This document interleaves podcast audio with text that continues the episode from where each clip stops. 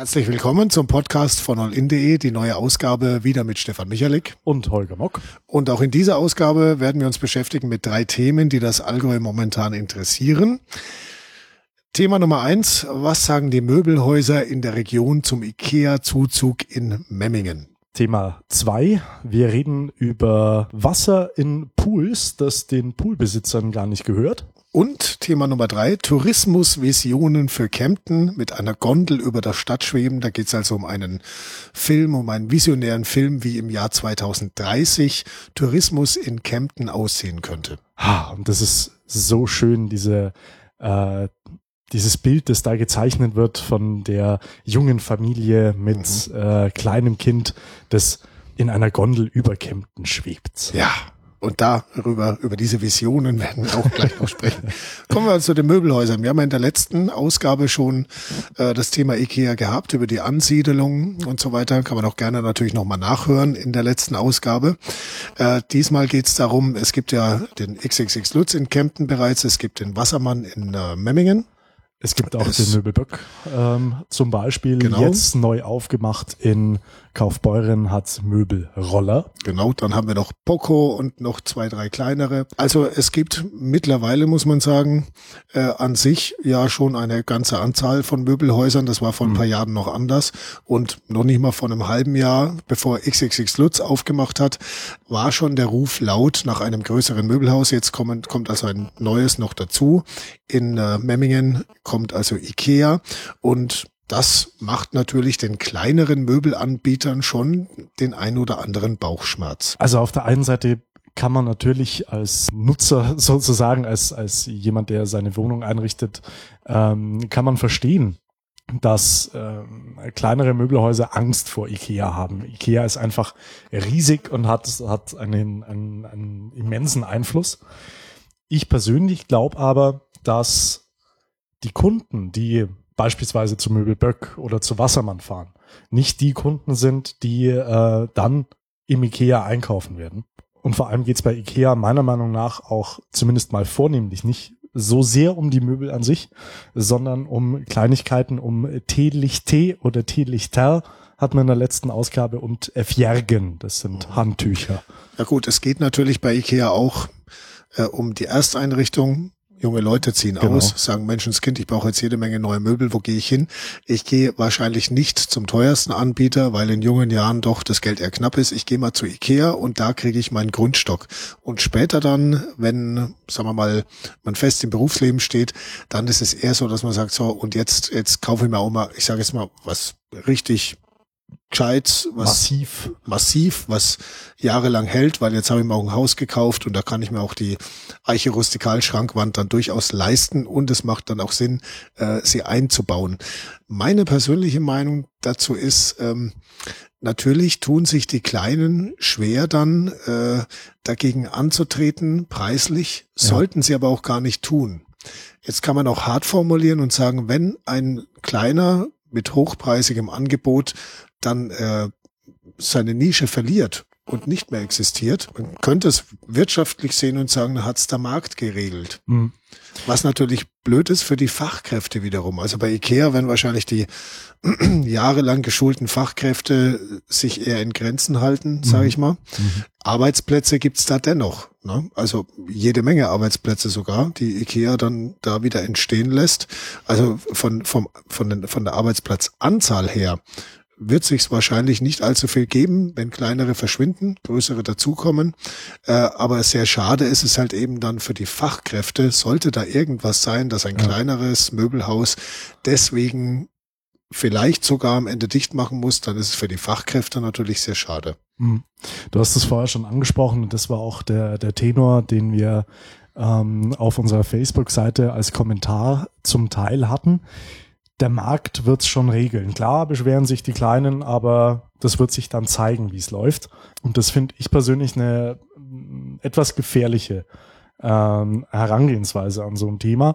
Ähm, Amerika hat so gemacht und in Amerika ist es in, in Fußgängerzonen zum Teil so, da sieht man einen Starbucks neben einem Starbucks, neben einem Starbucks, in einem noch größeren Starbucks. Also das ist wirklich, das, das treibt irre Blüten. Und das ist Regelung Markt. Ähm, und ich bin persönlich der Meinung, die Allgäuer Gemeinden und die Allgäuer Städte äh, tun sehr, sehr gut daran, ihre Fußgängerzonen zu schützen, ihre äh, innenstadtrelevanten Waren auch ähm, nicht nach außen zu lagern, also in keine Fachmarktzentren ähm, oder in ein Einkaufshaus, was ja am großen Loch geplant war, mhm. zum Beispiel.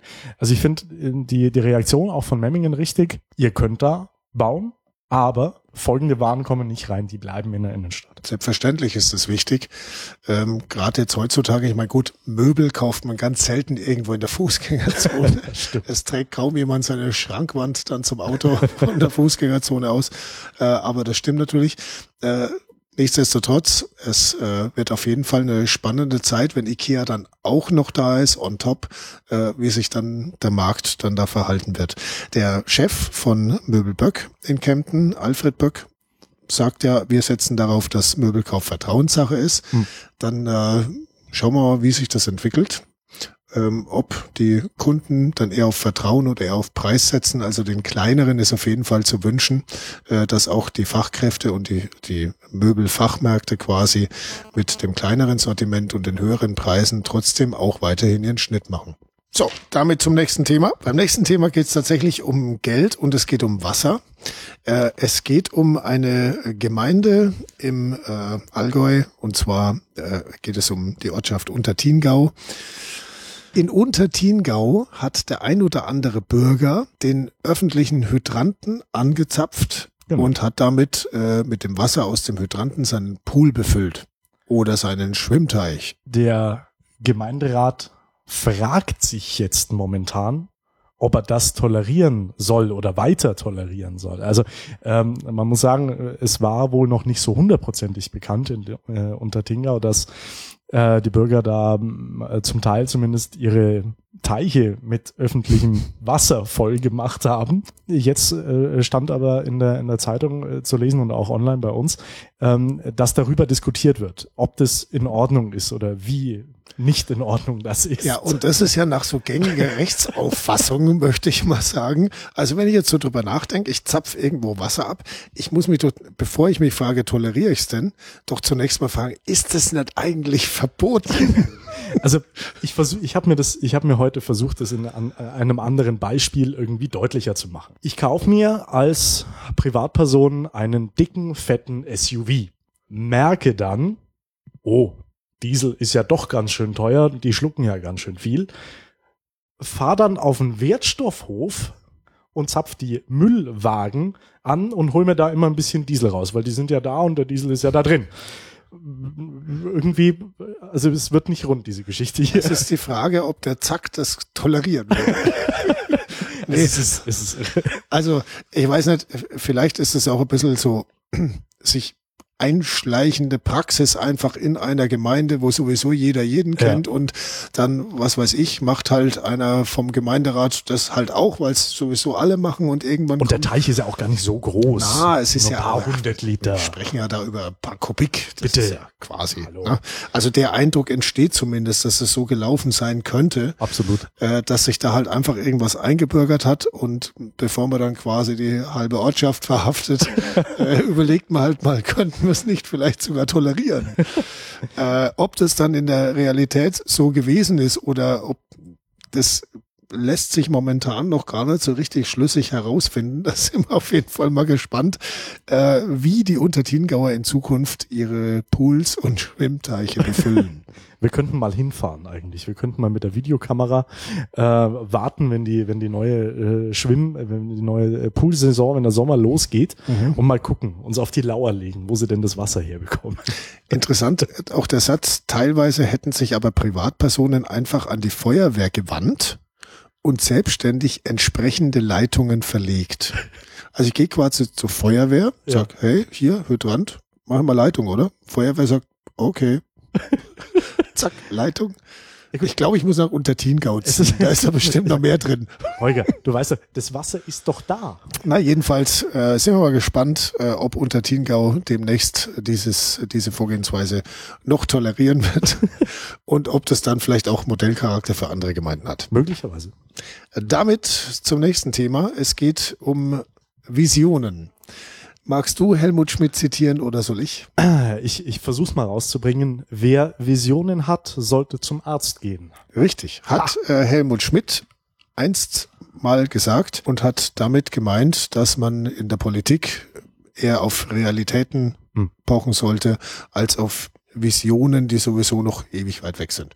Tja, jetzt äh, gibt's also Tourismusvisionen für Kempten. Ich persönlich finde, ohne Visionen wären wir längst nicht da, wo wir sind. Genau. Es braucht immer Visionäre, Leute, die einen Schritt weiter denken und die sagen, Mensch, wäre das klasse, wenn irgendwann die Leute ähm, in einem Gefährt durch die Gegend fahren, nicht mehr selber laufen müssen. Hätten wir solche Leute nämlich nicht gehabt, gäbe es keine Autos. Es gäbe auch keine Panzer wahrscheinlich, aber das steht wieder auf dem anderen Blatt, was man damit macht. Auf jeden Fall, Visionen sind wichtig. Die Frage ist nur, sind diese Visionen für Kempten erstmal richtig? Äh, dazu vielleicht ein, zwei Worte, was sich denn Kempten in diesem Video vorstellt. Es geht praktisch darum, äh, es, ist, es ist ein Ausblick auf 2030. Wie schaut Kempten 2030 aus? Was machen Touristen hier in Kempten? Zum Beispiel mit einer Gondel über die Stadt gleiten. Zum, äh, zumindest Teile der Stadt. Ähm, es gibt Stellen für Virtual Reality Brillen. Also es gibt ja tatsächlich jetzt schon die, die Oculus Rift zum Beispiel. Äh, an diesen Stellen soll man dann parallel sehen, wie sieht's jetzt aus, wie hat's vor 2000 Jahren ausgesehen oder vor 1000 Jahren zum Beispiel.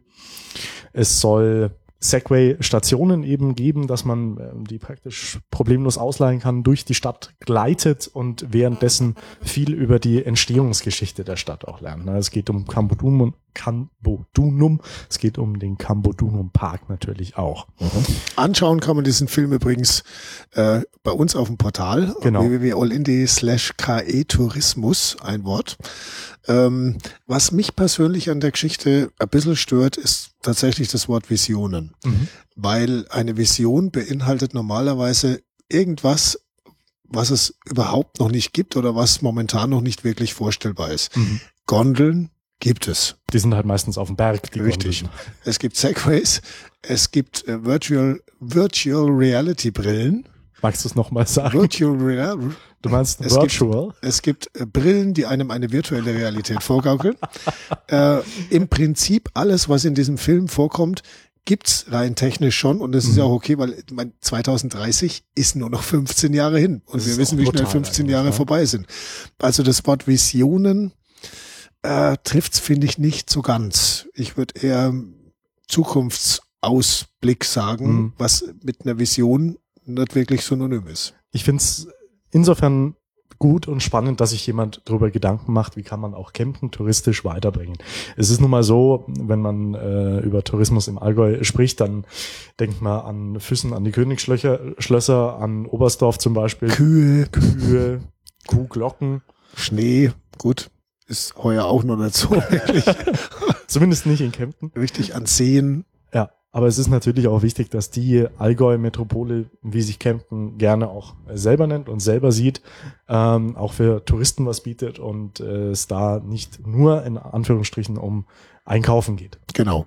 Und dieses äh, Alleinstellungsmerkmal älteste Stadt und diese Römergeschichte, dass das einfach mal vorangebracht wird und auch Mhm. ähm, touristisch wesentlich mehr genutzt wird, das finde ich persönlich schon auch mal äh, wichtig, weil das doch immer so ein bisschen untergeht. Das muss ich ganz ehrlich sagen, das sehe ich auch so, jetzt von, von außerhalb kommend. Kempten äh, ist für mich eigentlich eine Einkaufsstadt. Also die Geschichte von Kempten hat mich bisher noch nicht so wirklich berührt. Und wenn das geführte VR-Touren, also Virtual Reality-Touren gibt, dann ist das vielleicht was, was mich auch mehr begeistern könnte. Da hast du recht. Neben der Basilika Natürlich. und dem Basilikum. weil gut essen kann man in Kempten ja auch. So. damit äh, zu unserem äh, letzten Thema dieses Podcasts heute. Und da geht es natürlich äh, wieder um den Ausblick auf unsere Reportage. Es wird natürlich weihnachtlich. Und ich habe ein bisschen Angst, den Holger zu fragen, wie gut kannst du eigentlich singen? Das will ich it. Sollen wir es mal gemeinsam probieren, Nein. um einen Ausblick zu liefern? Nein. Was? Okay, gut. Nein, weil genau dafür gibt's ja unsere äh, Reportage. In dieser Woche geht's also um äh, diesen kommenden Freitag geht's also um Weihnachtslieder. Hm. Wir haben ja extra Menschen in der Kemptner Fußgängerzone singen lassen, Damit damit, wir es nicht- nicht selber tun Damit wir es müssen. nicht machen müssen. Genau. Ja. Darüber hinaus werden wir ein paar äh, Klassiker und Pop-Lieder des, äh, der Vorweihnachtszeit oder überhaupt der Weihnachtszeit zusammentragen und noch ein paar andere spannende Details dazufügen. Also wird auf jeden Fall eher besinnlich, aber auch lustig. Also wir haben ja keine Profisänger gefragt. Nein. Äh, dementsprechend könnte es für den einen oder anderen auch ganz erheiternd werden. Ich So ist mich. es. Genau. Damit eine schöne Woche und äh, eine schöne Adventszeit bis zum nächsten Podcast. Ciao. えっ?